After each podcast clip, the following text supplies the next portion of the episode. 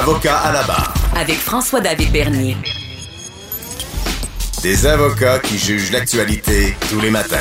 JE est revenu euh, cette semaine sur un sujet très, très déchirant qui, qui nous. C'est l'affaire Carpentier. Vous rappelez cette affaire de l'homme qui, qui a un embardé avec sa voiture, euh, il disparaît avec ses enfants et malheureusement, on les retrouve décédés dans le bois. Lui, il se suicide. Et là, il y a un questionnement qui, qui s'amorce, à savoir les fameuses alertes Amber.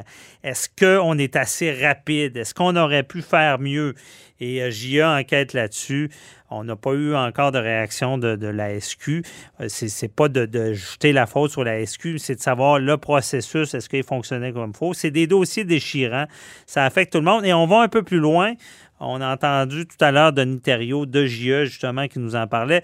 Mais on continue euh, la discussion avec euh, Maître Sharon Otis, qui est justement impliqué un peu, euh, pas un peu, qui, qui, qui, a, suite à ce genre de dossier-là, l'AFPAD, une association là, qui vient en aide aux familles de gens qui, qui ont des proches qui ont été euh, assassinés. Euh, et il y, y, a des professionnels qui interviennent là-dedans. Il y a des formations maintenant que ça a été institué par Maître Otis, qui est avec nous bonjour, Maître oui. Otis. Oui, bon matin, Maître Dernier. Bon matin. Donc, euh, c'est quand même frappant, cette émission de JE-là. Et on va commencer l'alerte Amber. Là. Y, a-tu mieux à faire avec ça?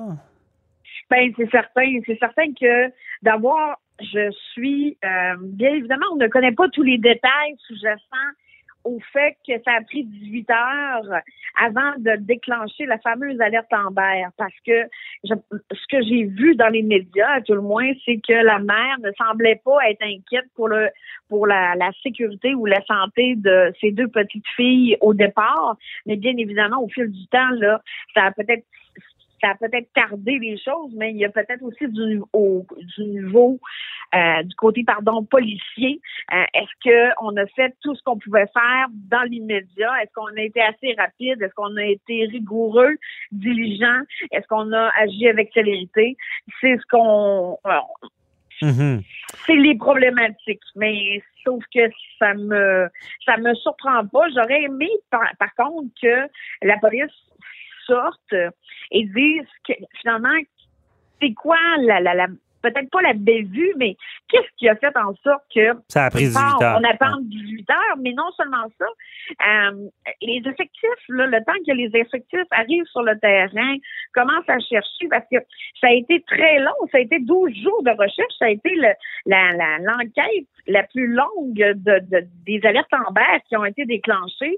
Donc, j'ai beaucoup de questionnements, moi, par rapport à ça. Là. Mm-hmm.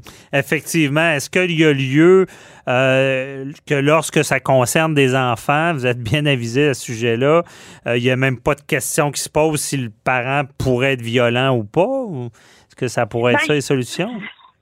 C'est-à-dire que je pense, dans ce cas-là, encore une fois, comme dans le dossier Turcotte, on parle d'une séparation. Est-ce que la séparation était bien vécue ou pas? Ça, on ne peut pas le savoir, mais cependant, M. Carpentier a quand même mis fin au jour de ses deux enfants. On parle d'un infanticide et euh, il s'est suicidé par la suite. Donc, est-ce qu'il allait bien? Les gens de son entourage disaient, bon, il semblait bien aller, etc. Mais on était dans un dans une situation de séparation. Moi, je mm-hmm. pense que lorsqu'on est dans une situation de séparation et qu'il y a des enfants de bas âge, parce qu'on parlait d'enfants de 6 et 11 ans, euh, c'est très jeune. Ils n'ont pas de cellulaire comme des adolescents, par exemple, de 16, 17 ans, euh, qui ont le cellulaire dans les mains, quasiment greffé dans la main, euh, qui peuvent rejoindre l'autre parent s'il y a quoi que ce soit.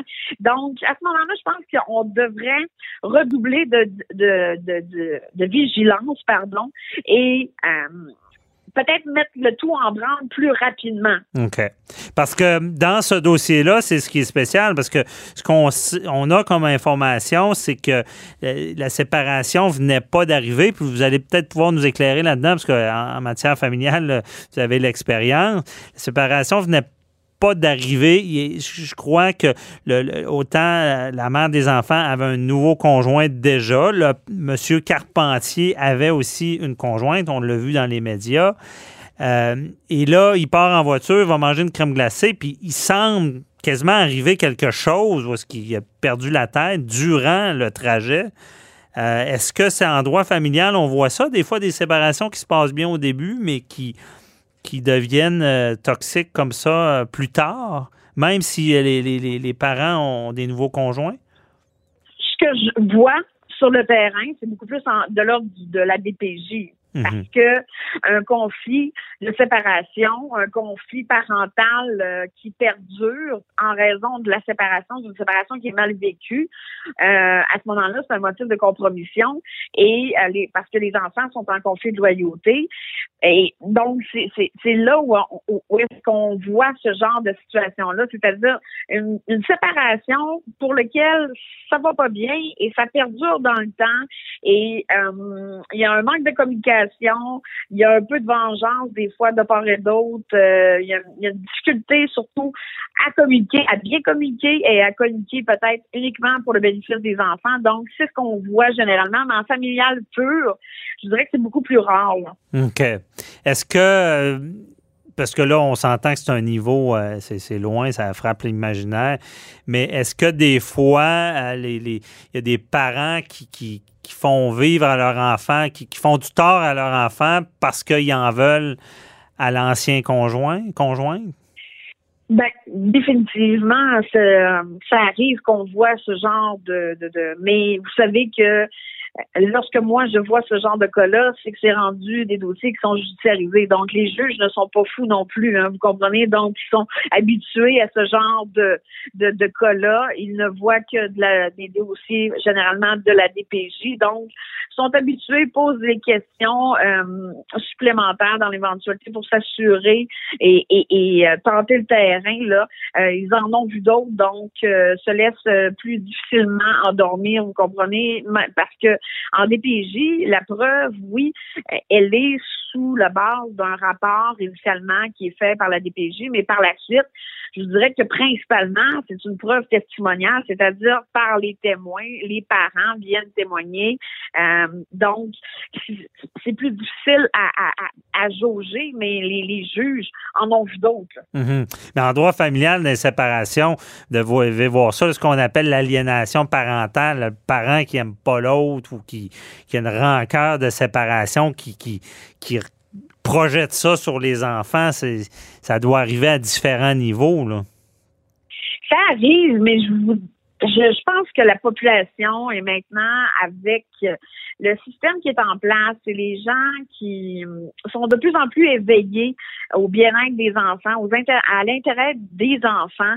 Les gens euh, signalent ou les gens interviennent ou les gens, euh, je voudrais qu'en familial, oui, l'aliénation parentale, ça existe toujours et je pense que ça existera malheureusement toujours. Cependant, il y a des expertises psychosociales qu'on peut faire faire, euh, pour lesquelles on peut vérifier, des expertises qu'on peut demander soit de façon conjointe, soit qu'on peut la présenter par, par nous-mêmes, euh, c'est-à-dire qu'en faire la preuve, mais ça arrive et cependant, c'est sûr que les enfants, eux, sont un peu teintés, vous comprenez? C'est comme un arbre qui pousse croche. Si on le remet pas droit, il va continuer à pousser croche. Donc, euh, on est là comme tuteur un peu pour faire en sorte que les enfants qui subissent de l'aliénation parentale, qui sont dans, qui se retrouvent aussi dans des conflits de loyauté, euh, qui puissent cheminer puis avoir une enfance là euh, similaire à ceux des à, celle des autres, les autres enfants. Mais est-ce que ça arrive qu'un parent est tellement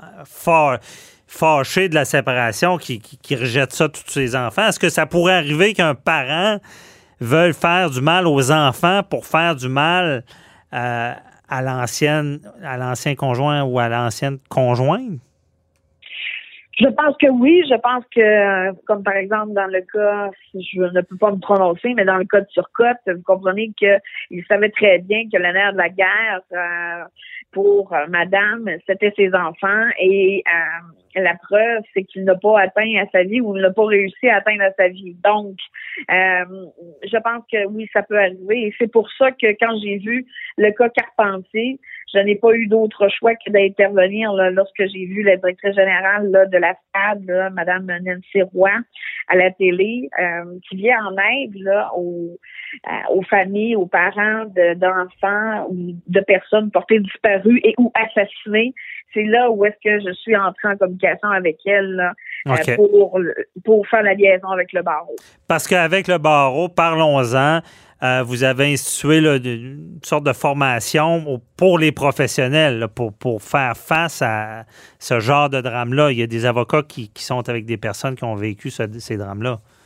Oui, euh, dans le fond, le 4 février prochain, euh, Madame Nancy Roy ainsi que moi-même, euh, on va offrir euh, une formation. Moi, je serai là à titre de modératrice, mais somme toute pour expliquer pourquoi j'ai eu cette idée-là, parce que nous, à titre d'avocat, on n'est pas formés, vous comprenez, pour voir nécessairement la détresse psychologique ou parce que les gens passent pour la plupart dans nos bureaux au préalable. Donc, c'est soit des, des séparations euh, mal vécu, mais c'est certain que c'est rare qu'on voit qu'un couple ensemble, uni encore, euh, qu'un des deux parents fait ce genre de geste-là. Mhm. Dans le fond, c'est pour détecter ça, hein, euh, y aller en prévention, réussir à avoir des signes. Exactement, exactement, parce qu'on n'est pas formé pour ça. Euh, bien évidemment, on a le, GBS, le gros bon sens, mais somme toute, et je m'en voudrais euh, d'avoir passé à côté euh, d'un élément important.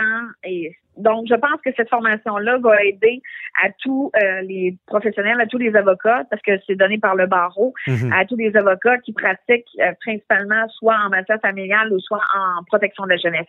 Je comprends. Euh, puis on rappelle l'AFPAD, qui est l'association qui vient en aide justement à des, des familles endeuillées comme ça, qui, où est-ce qu'il y a eu euh, de la violence ou des, des, des crimes, des meurtres. Donc, euh, très, très bonne initiative parce qu'effectivement, c'est ce qui ressort de JE, c'est ce qu'on veut dire, que ce soit l'alerte Amber ou les professionnels qui interviennent dans ce domaine-là. Le nerf de la guerre, c'est de détecter le plus rapidement possible et s'il y a un problème, que l'alerte Amber soit enclenchée le plus rapidement possible. Détecter et réagir. Oui, c'est ça, bien dit. Merci beaucoup, M. Sharon Otis. Euh, on se reparle pour un autre dossier. Bonne journée. Ça fait plaisir. Bye bye. Bonne journée, au revoir.